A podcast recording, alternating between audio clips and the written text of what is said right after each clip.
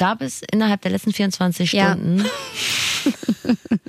einen Moment, wo du gedacht hast, ich fange noch mal völlig neu an? Fragst du etwa, weil ich drei Stunden im Wartezimmer, in Zeiten von Corona, im Wartezimmer einer gynäkologischen Praxis saß, obwohl ich einen Termin hatte? Und da hatte ich schon so, also Termin war 12.40 ab 14 Uhr habe ich angefangen zu überlegen, dass ich gern doch als Mann nochmal von ganz vorne starten würde. Da muss man nämlich nicht einmal im Jahr dahin. Gibt es ein Pendant zu einer gynäkologischen Praxis? Urologische Praxis. Aber da müssen Männer ja, glaube ich, bis zu einem gewissen Alter jetzt nicht wie wir jedes Jahr hin oder so, oder? Vielleicht sage ich auch völligen Quatsch, vergiss es. Wie dem auch sei, bist du damit ja bestens gerüstet für diese Sendung, für diese Ausgabe des Flexikons. Absolut. Denn es geht darum, sein Leben nochmal auf links zu krempeln, nochmal völlig neu anzufangen.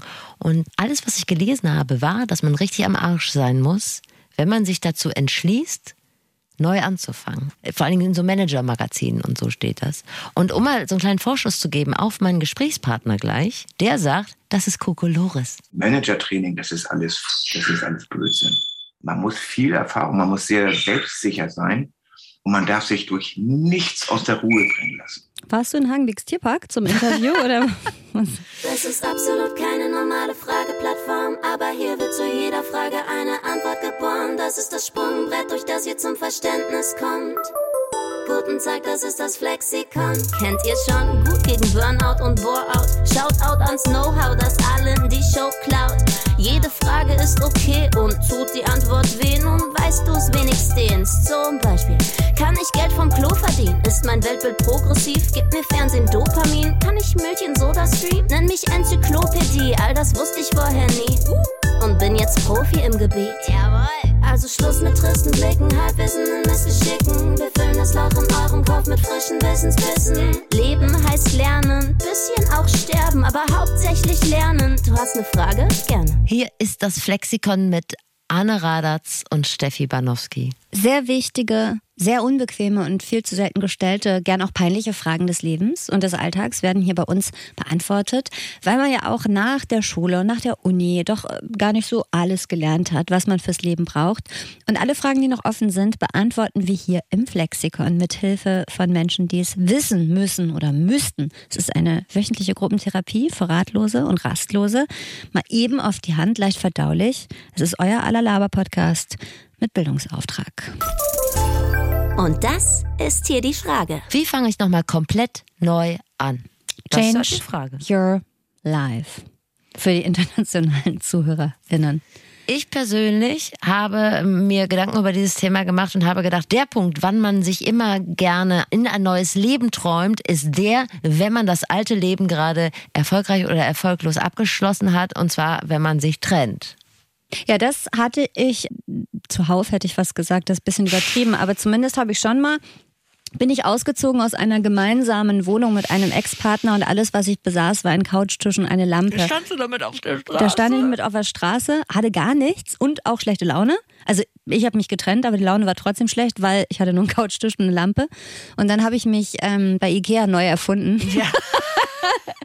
Und warst danach nicht mehr die Frau, in die er Ich war nicht mehr, verliebt hat, nicht mehr die Frau, in die ich mich auch selber mal verliebt hatte. Ja. Das war ein bisschen Neuanfang. Aber jetzt auch kein schlechter, ehrlich gesagt. Meistens enden solche Trennungen ja nur mit einer, den Gerüchten zufolge enden die mit einer neuen Frisur. In Wahrheit enden die ja meistens nur besoffen im Puparsch. Mhm. Wochenende.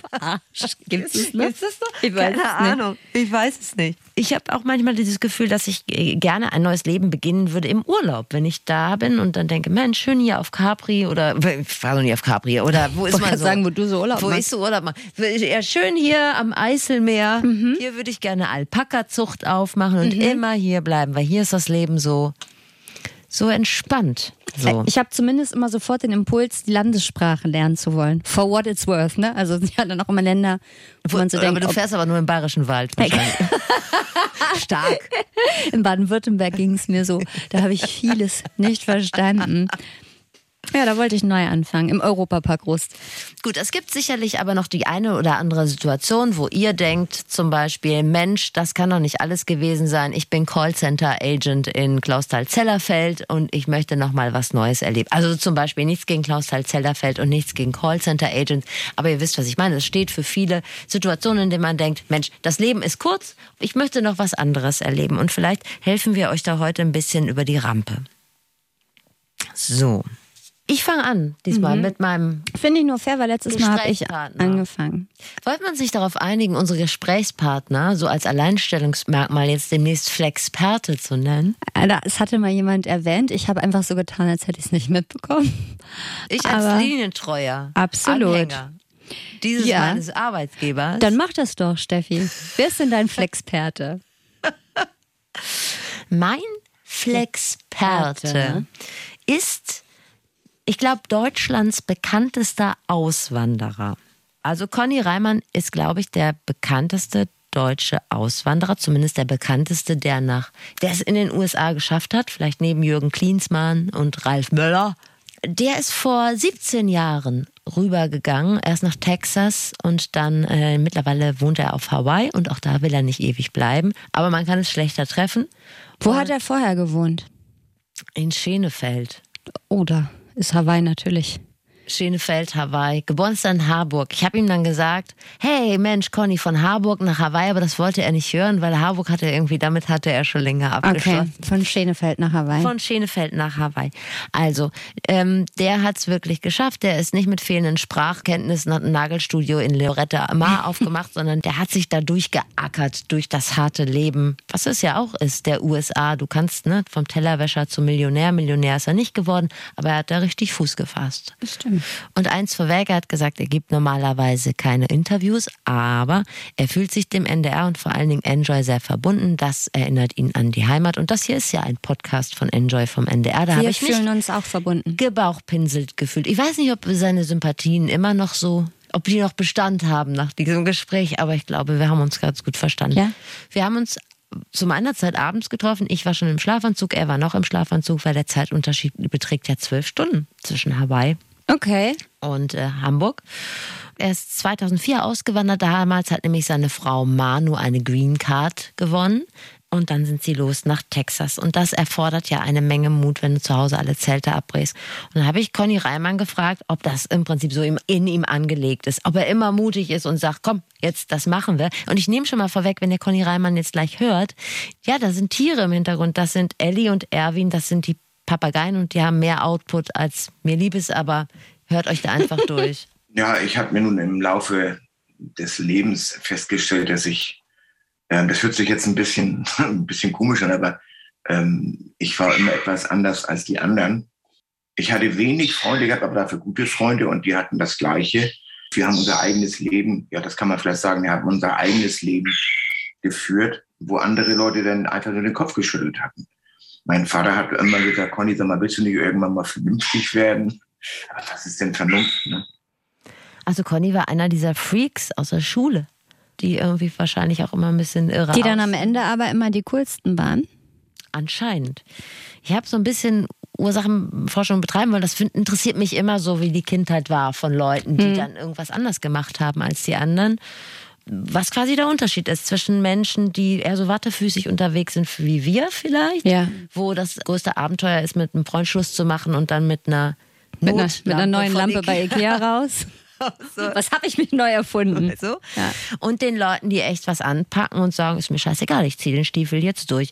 Und im Falle von Conny Reimann ist das relativ einfach, was bei dem anders war. Der ist äh, schon mitten in seiner Lehre. Der hat eine Lehre, glaube ich, bei Blom und Voss im Hafen gemacht. Mhm. Mit 17 haben ihn seine Eltern einfach vor die Tür, äh, vor die Tür Geworfen. gesetzt. Geworfen. Der ist zu klein, den wirft man vor die Tür. Und dann hat sein Leben also quasi schon sehr früh so eine Wendung genommen, die so nicht geplant war. Es gab für mich auch niemals die Option, äh, diese Lehre jetzt abzubrechen, nur weil mich meine Eltern rausgeschmissen haben. Aber dadurch habe ich ähm, früh aufgelernt, auf eigenen Füßen zu stehen und habe natürlich auch viele Erfahrungen gemacht. Ich meine, das muss man sich mal vorstellen. Zu der Zeit war ich in der Berufsschule von allen Leuten, allen Schülern, der einzige in der gesamten Schule, der eine eigene Bude hatte. vielleicht kommt daher diese, diese, ähm, ja, dieses Selbstbewusstsein. Was da für Partys stattgefunden haben. Ich denke auch die ganze oder? Zeit, dann hätte ich wahrscheinlich morgens mir schon Fleischtoasty gemacht und den ganzen Tag Beavis and Butthead geguckt Auf jeden oder sowas. Fall, Das ja. wäre mein Programm gewesen. Meins auch. Aber hast du gehört, da ist sie wieder die Kernkompetenz, ne? Die uns fehlt. Oder haben wir das Selbstbewusstsein. Das haben wir schon in der letzten Folge Ja. besprochen, dass äh, alles steht und äh, fällt mit dem Selbstbewusstsein. Aber ich glaube, man muss ja sich auch nicht von seinen Eltern vor die Tür setzen lassen. Es geht, glaube ich, grundsätzlich darum, äh, seine Komfortzone verlassen zu müssen. Ne? Also und dann kann man kann man gute und schlechte Erfahrungen machen. Aber wenn man immer nur das macht, also in dem seinem Tanzbereich bleibt, kriegt man, glaube ich, nicht das, was man braucht, das Fundament, um sich später sowas zu trauen, wie auszuwandern. Wäre jetzt meine Theorie, ich als Küchenpsychologin. In jedem guten Lebensratgeber zum Thema Change-Prozess, ne, da steht, du musst dein ganzes Leben richtig hassen und dann kannst du richtig losstarten. Ich habe Ja? schon gesagt, ja, das muss schon, du musst so vor so in so eine Sackgasse geraten Und Leidensdruck einen Leidensdruck haben. aufbauen. Das kann äh, Conny Reimann so nicht bestätigen. Die Reimanns hatten einfach Bock auf was Neues. Die wollten Amerika erleben. Die hatten jetzt die Chance mit dieser Green Card. Und die sind nicht so die Planer. Aber Conny Reimann hat mir gesagt, wenn man sich diesen Lebenstraum erfüllen will, dann muss man auch schon mal ausprobieren, ist das eigentlich was für mich, dieses neue Leben? Wenn man jetzt irgendwo hingeht, dann sollte man sich auch das Leben angucken. Also nicht als Urlauber, sondern auch wenn man da arbeitet. Man sollte sich vielleicht über die Jobs informieren oder so. Man sollte sich über die, die Stadt informieren, über die Gesetze zum Beispiel. Oder wenn man sich ein Auto kauft, wie das alles funktioniert. Also, und dann sollte man die Entscheidung treffen. Haben sie auch gemacht. Erstmal geguckt, ob das alles was, ob das passt. Das Sich über die Gesetze informieren und dann sich für Texas entscheiden, finde ich interessant. Oh, eine harte Hand. Ja. Und manche Leute brauchen das. Und da muss man vielleicht auch so seine ganz hehren Ziele, also so, dass man denkt, ja, ich werde direkt, weiß ich nicht, mach direkt einen riesen Laden auf ähm, oder ich bin Hüpfburg-Vermieter, keine Ahnung, was man sich so vorgestellt hat. Ich glaube, da muss man erstmal wieder runterschrauben, hat mir Conny Reimann gesagt, weil die Reimanns haben erstmal wirklich jeden Scheißjob gemacht, den sie kriegen konnten. Ja, also das kann man sich abschminken, dass die Leute, wenn man da hingeht, dass man sich zur Ruhe setzen kann. Ähm, die Leute warten ja nicht auf ein. Man muss schon wirklich anpacken. Darf ich äh, kurz eine Zwischenfrage? Wie stand es? Ich glaube, das ist mir nicht so recht. Okay, Nö, dann mach weiter. Wie stand das, als die ausgewandert sind, um seine Sprachkenntnisse oder deren, weißt du das? Also die werden ja nicht schon äh, fließend Englisch gesprochen haben, als sie da gegangen sind, weil das finde ich oft so bewundernswert. Englisch ist da, glaube ich, noch das kleinste Problem, weil das lernen die meisten und so ein bisschen kann es, glaube ich, fast jeder. Aber wenn Leute so in Länder auswandern, wo ich denke, du kannst doch die Sprache gar nicht. Ja. Da scheiße ich mich ein. Also ich, irgendwo hinzugehen, wo ich das Gefühl habe, ich Hilfe brauche, könnte ich mich gar nicht richtig verständigen. In Texas könnte ich das wohl, aber wie, war, Ja, wie aber waren denn seine? Aber die Reimanns konnten das auch nicht. Nee, ne? Also das, das, konnten die nicht gut. Meinte ich so zu erinnern. Ich habe ihn gefragt auch, ähm, was ist denn so der größte Fehler, den du dir eingestehen musst? Er ist kein großer Zweifler, aber was ist der größte Mhm. Fehler, den du dir eingestehen musst? Und hat er tatsächlich gesagt, ja, ich habe das ein bisschen unterschätzt mit den äh, Sprachkenntnissen. Also Ah, ja. das hätte ich noch mal Ja. äh, ein bisschen besser mir drauf geschafft. Mittlerweile läuft's aber ganz gut. Aber du hast ja festgestellt, auch schon oder schon gehört, er ist seinem norddeutschen Akzent äh, treu geblieben. Ja, das finde ich total schön. Ich meine, wie lange? 17 Jahre sagtest du, ne? Finde ich schon irgendwie schön, Äh, dass er Hau, da. ja, der Hauke und der Harald, die waren bei mir, als ich in der 11. Klasse war, waren die nämlich ein halbes Jahr in Connecticut. Die brauchten auch ein halbes Jahr, um wieder in den deutschen Um, Sprachfluss oh, what was the what was the German word? Habe ich so gehasst, diese Leute. Bei manchen Ich reichten auch. ja schon zwei Wochen Aber Mallorca und haben Da dann nur noch auch Spanisch. Neid ist immer ein schlechter Ratgeber. Nee, das hat man. Anderen. Nein, nee, nee, nee. nee. Nee? Na gut. Das Wichtigste neben Sprachkenntnissen, Fleiß und äh, Manus Green Card ist es tatsächlich, sagt Conny, und das fand ich sehr, sehr interessant, die alten Zöpfe abzuschneiden. Also du darfst niemals mehr zurückblicken, sagt er. Man muss diese Sicherheit, dieses, dieses Auffangnetz, was man in Deutschland hat, das muss man einfach, das, das, das gibt es nicht. Das gibt es nur in Deutschland. Und damit muss man eben halt leben. Ne? Und wenn man das nicht kann, dann sollte man auch in Deutschland bleiben. Es ist hart, ist das. Deswegen dieses sogenannte Manager-Training, das ist alles, das ist alles Blödsinn. Ich meine, nicht jeder ist aus dem Holz geschnitzt, was ich bin. Deswegen, wie Sie zum Anfang gesagt hatten, und man darf sich durch nichts aus der Ruhe bringen lassen. Wenn ihr nach dieser Folge Tinnitus habt, könnt ihr eure Arztrechnung an Steffi Banowski schicken und zwar unter der Adresse flexikon.ndr.de. Ist doch richtig, oder? Ja. Ja, da könnt ihr aber auch jederzeit wie äh, wohlwollendes beseitet, Feedback. Ja, wollte ich gerade sagen, aber wie zart beseitet du auch direkt bist, dass du das nicht mehr aushältst. sticht mir Du richtig Blute aus den Du Ohren. brauchst selektive Hörerlebnisse. Das Das, habe ich zu Hause immer. Ich höre immer nur auf das, was, was ich du hören hören will. willst. Ich wollte nachfragen, ob er mit diesem Netz meint in Deutschland, dass wir hier ein Gesundheitssystem haben und äh, es gibt Arbeitslosengeld und äh, Rentenversicherung und all diese Sachen und da kann man sich dann in anderen Ländern vielleicht nicht immer, das ist Genau. anders au aufgebaut. Also genau, zum einen das und das kann man, glaube ich, auch auf viele Lebensbereiche übertragen. Das heißt, wenn man nicht sagt irgendwie, okay, ich starte jetzt was ganz Neues, aber dafür muss ich auch auf was verzichten, Ja. auf was anderes.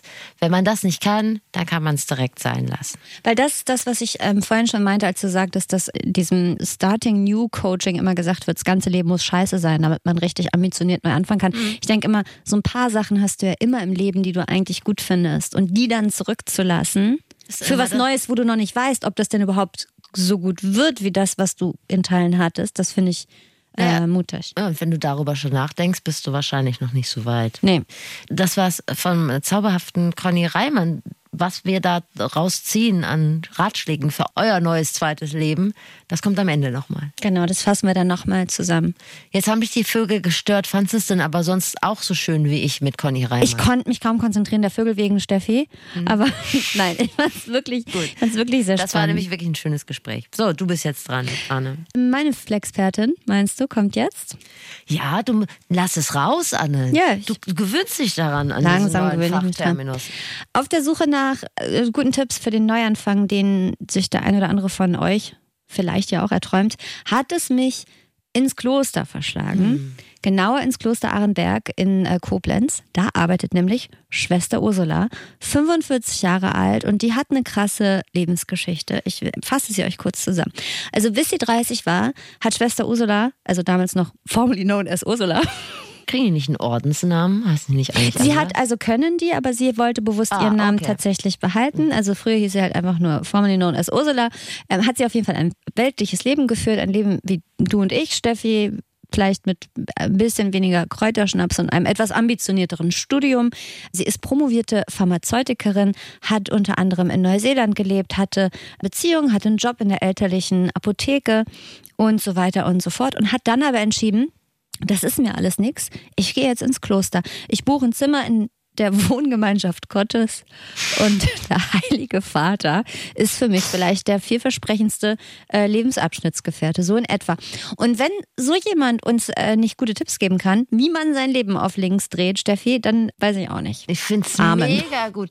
Ich habe direkt ähm, Fragen, aber vielleicht möchtest du die, hast dir sowieso vorgenommen. Die. Vielleicht aber ich will dir was erzählen. Ja, äh, Ich ich, hab- möchte dir eine Geschichte. Ich möchte.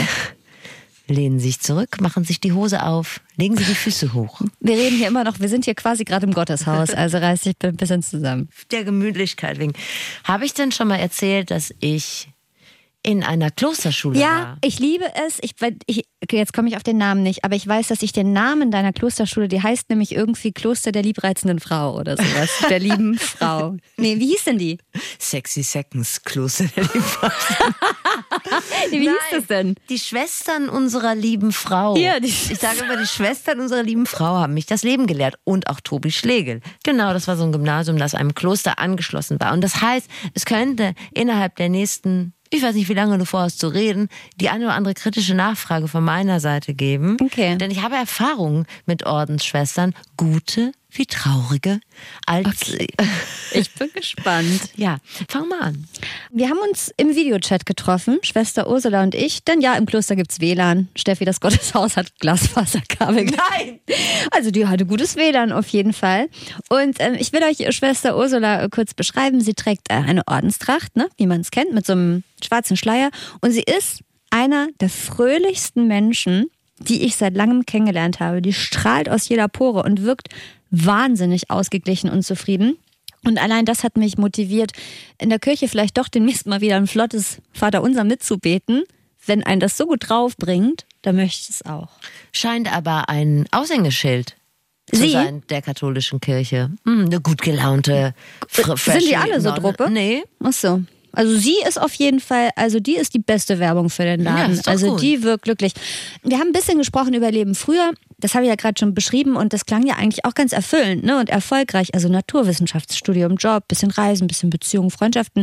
Deshalb wollte ich von ihr wissen, welches Gefühl sie zu der Entscheidung gebracht hat, ihr Leben mit 30 dann doch nochmal komplett umzukrempeln und ins Kloster zu gehen. Mm, Das Lebensgefühl kann ich vielleicht am besten beschreiben, wie wenn ich eigentlich das, wofür ich brenne, in meiner Freizeit tue und mein Beruf aber nicht wirklich das ist, wofür ich so gebrannt habe. Also ich habe mich schon immer auch für Naturwissenschaften interessiert und das war alles auch irgendwie stimmig. Ich habe aber immer gemerkt, dass mich die Frage nach Gott noch viel mehr umtreibt. Vielleicht kann man das wirklich vergleichen, wenn ich mich in einen Menschen verliebe und ich will den heiraten. So, dann ist auch erstmal alles egal. Das Hobby zum Beruf gemacht. Und Genau. Also es war jetzt nicht so, dass sie eine schlechte Beziehung hatte und dann gedacht hat, vielleicht ist Gott mein nächster Freund. Nee, also weil ehrlicherweise äh, ist Schwester Ursula da dann Conny Reimann sehr ähnlich, dass sie sich nicht aus einer total verzweifelten Scheißsituation heraus entschieden hat, sondern eigentlich hat sie ein ganz okayes Leben gehabt, das sie aber einfach nicht erfüllt hat. Und also sie war jetzt vor ihrem Eintritt ins Kloster zum Beispiel auch nicht Atheistin, ne, sondern die war schon in der Kirche sehr engagiert, aber halt hobbymäßig, also wo andere bouldern und, und Slackline hat sie sich halt in einer heimischen Pfarrei in, im Saarland engagiert. Und dann aber halt mit 30 der Eintritt ins Kloster. Und plötzlich hat sich natürlich eine Menge verändert. Und zwar nicht nur der Outfitwechsel von äh, Jeans und Pulli zur Ordenstracht. Also am Anfang war ich, ja, war wirklich auch wie verliebt sein, so die ersten Monate. Auf der einen Seite war eine ganz krasse Veränderung, dass ich einen ziemlichen, äh, ziemlich viel weniger Kontakt zu meiner Familie hatte und Freunde. Das war so am Anfang schon ähm, nicht so leicht. Und was dann im Laufe der Zeit natürlich auch total anstrengend war, ist halt echt mit Leuten zusammenzuleben, die ich mir nicht aussuche. Ich war eigentlich immer ein Gemeinschaftstier, aber wenn du dann wirklich zusammen wohnst und dich jeden Tag siehst, das ist schon ein Ding, wenn man sich da nicht gegenseitig ausgesucht hat, sondern einfach vertraut, dass wir alle hier zusammengerufen worden sind. Das war schon eine sehr große Umstellung, ja. I feel you, Schwester Ursula. Kennt wirklich jeder, der mal in einer WG gewohnt hat, auch, ne? Oder in einer fa- familiären WG. Ne, Also in einer WG zumindest Ja, denkst nee, du auch, ja. Gemeinschaftssinn erstmal cool, aber wenn der Mitbewohner jeden zweiten Morgen vergisst, die Klospülung zu bedienen, dann denkst du auch irgendwann, danke gar nichts. Gut verstehen. Was mich wirklich daran wirklich anfasst, ist, dass man seine Freunde los wird.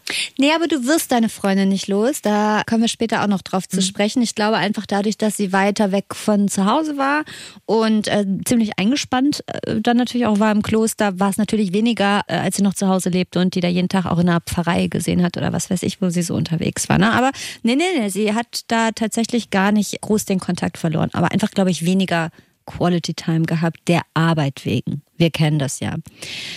Wenn man selbst vor der Entscheidung steht, sein Leben zu verändern, in welcher Form auch immer, ins Kloster gehen, auswandern, whatsoever, dann gibt man ja auch immer sehr viel darauf, was das private Umfeld dazu sagt, zu dieser Entscheidung. Ne? Krass, ich stelle mir das vor, ich komme jetzt Weihnachten, Ja. komme ich nach Hause und sag so, so, Mama, Papa, Freunde, also ich gehe jetzt ins Kloster. Da wäre Ja. der Bock genauso fett, wie wenn ich sagen würde, ich bin übrigens heroinabhängig. Glaube ich. ja, wirklich. Die würden mich genauso angucken.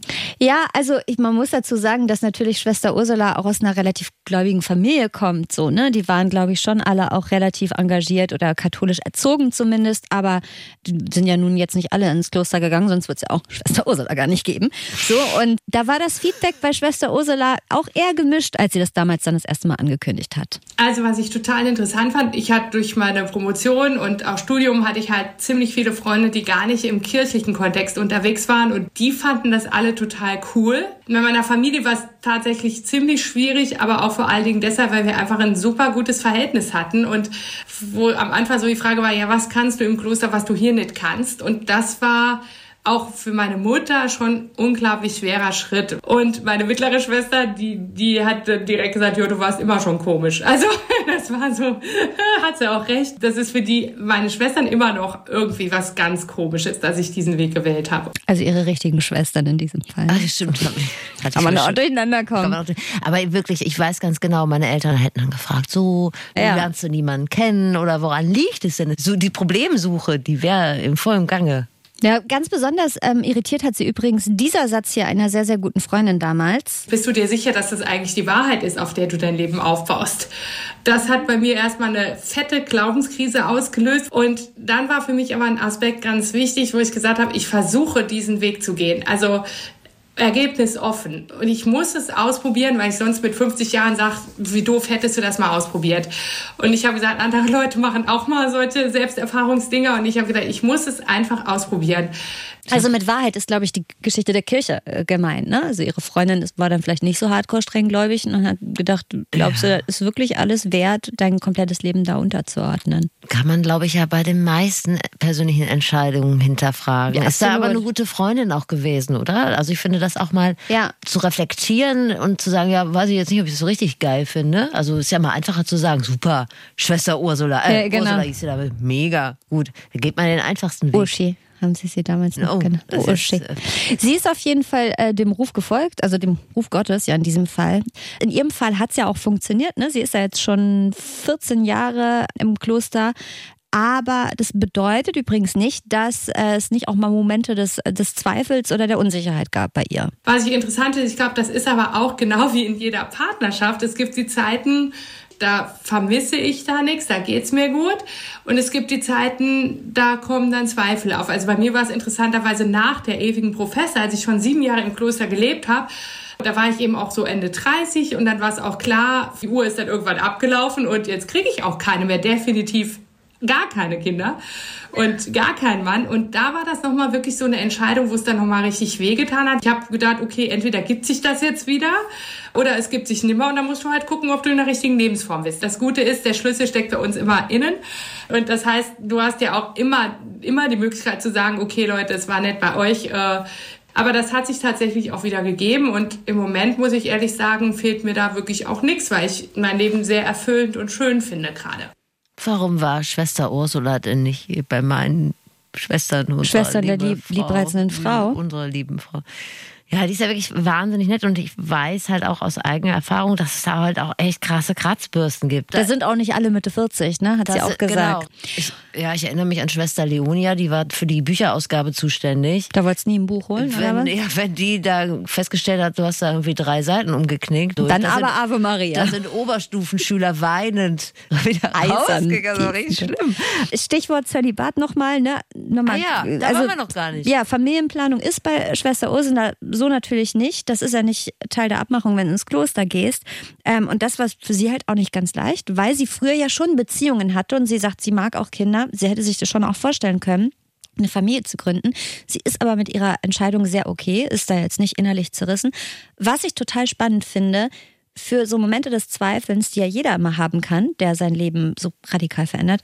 Im Kloster Arenberg, hat sie mir erzählt, ist es so, dass man natürlich äh, zum einen aus dem Kloster auch wieder austreten kann ne, und zurück in ein weltliches Leben gehen kann. Man kann aber auch sich ein paar Jahre eine Auszeit nehmen, um zu gucken, ist das hier wirklich alles das Richtige für mich oder will ich doch was anderes? Dann könnte man zum Beispiel nochmal einen normalen Job irgendwie anfangen und sich eine Wohnung nehmen und so ein bisschen rumschnuppern, wie so eine Trennung auf Zeit. Und dann kannst du aber auch wieder zurückkommen, wenn du zurückkommen möchtest.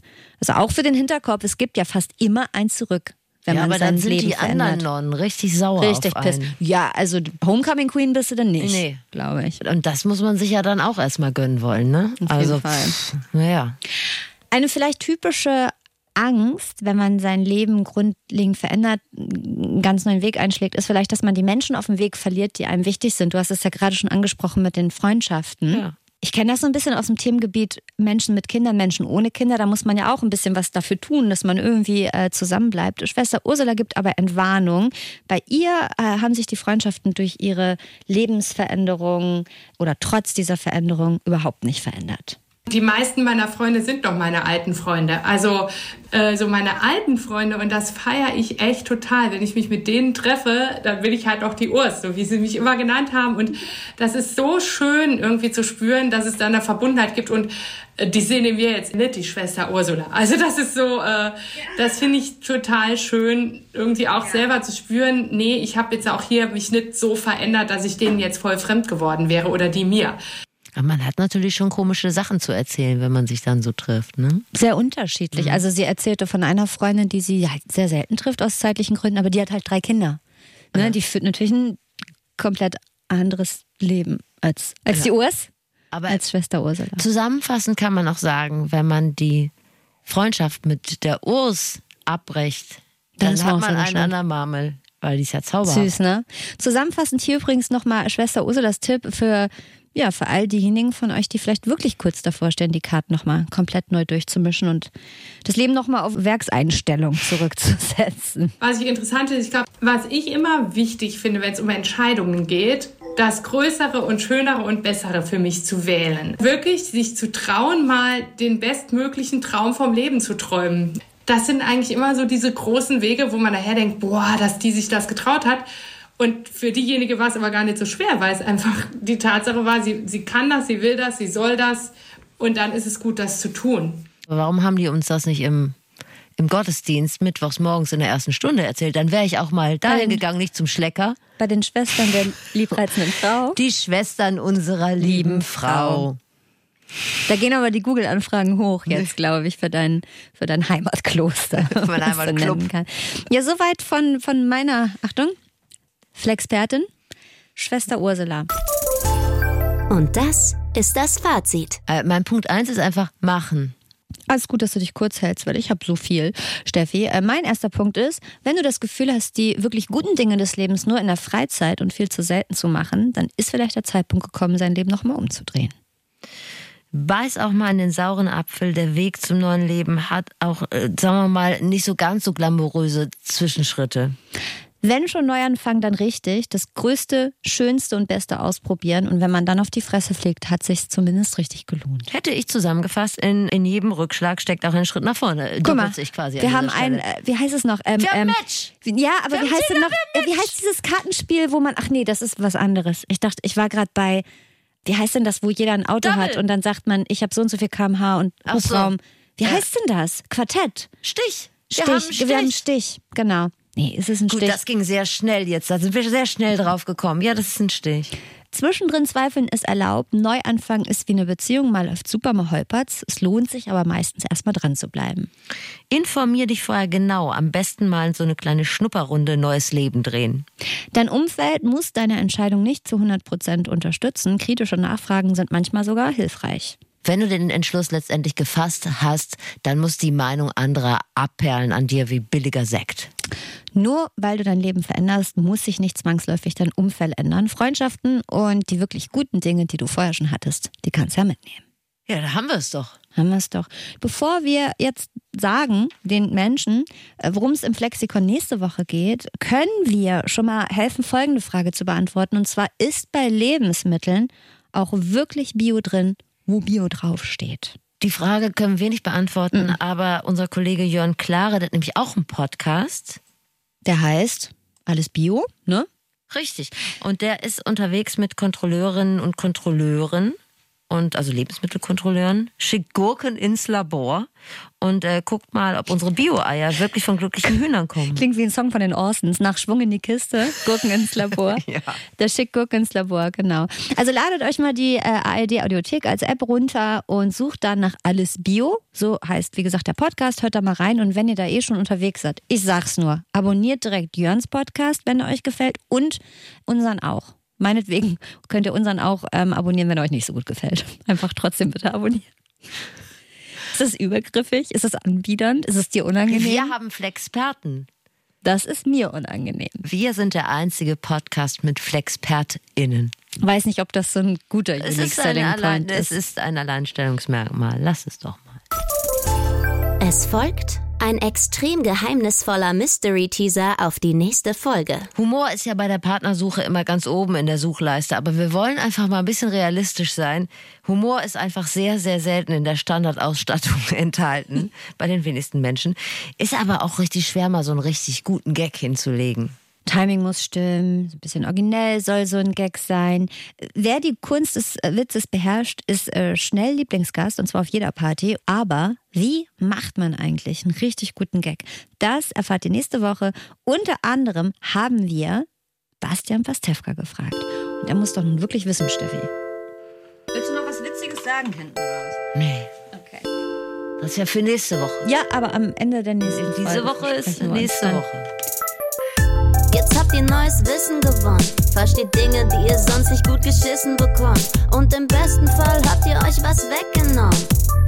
Bis zum nächsten Mal beim Flexikon. Redaktion Katharina Ratzmann und Dennis Dabelstein. Sounddesign Dennis Terrei. Rap und Stimme Zabi Pilgrim. Social Media Marilena Dahlmann. Moderation Steffi Banowski und Anne Radatz.